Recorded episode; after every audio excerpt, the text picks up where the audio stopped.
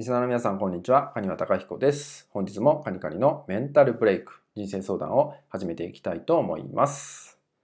今日のね、内容はですね、アイデアを出したいときにおすすめな方法って話をね、していきたいと思います。まあ、特にね、個人でお仕事とかされている方とかもね、必要なものなんじゃないかなと思うんですけど、アイデア出しってやつですね。自分のアイデアを出していくっていうのね、なかなかこれがね、机の前にいると出てこなかったりとかして、まあ、時間かかってしまうってお悩みの方も多いんですよね。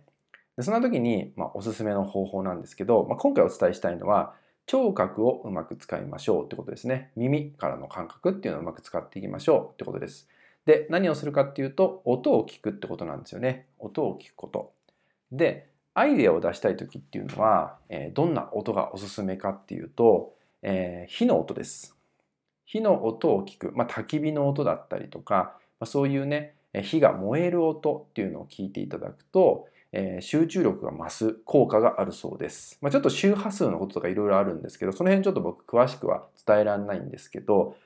まあ、そういう意味もあって、まあ、集中力が増して、頭の中が整理されていって、アイデアが出やすい状態となるそうです。で、まあ、逆にですね、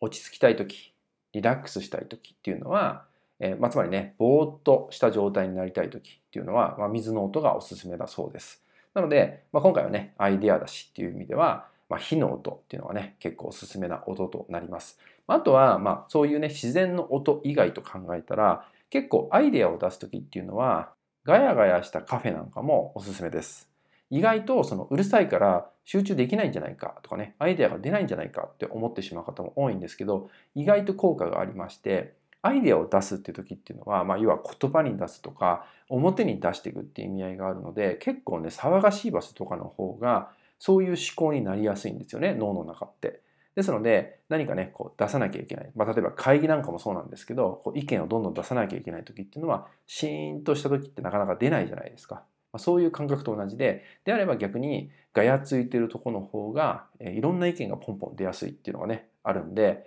まあ、ぜひね、まあ、今回お伝えした、まあ、一人でね、もし何かやるときっていうのは、まあ、火の音をね、聞きながらなんかこう発想、アイデアを出すってことをやっていただいて、まあ、何かね、誰かとこう意見を出し合うっていう時だったら、まあ、ちょっと場所なんかをね、選んでいただいて、まあ、少しね、こう騒がしいところっていうので、なんか意見の出し合いなんかをしていただくと、まあ、アイデアがどんどん生まれやすいことも起きてくるんでね、ぜひお試しいただけたらと思います。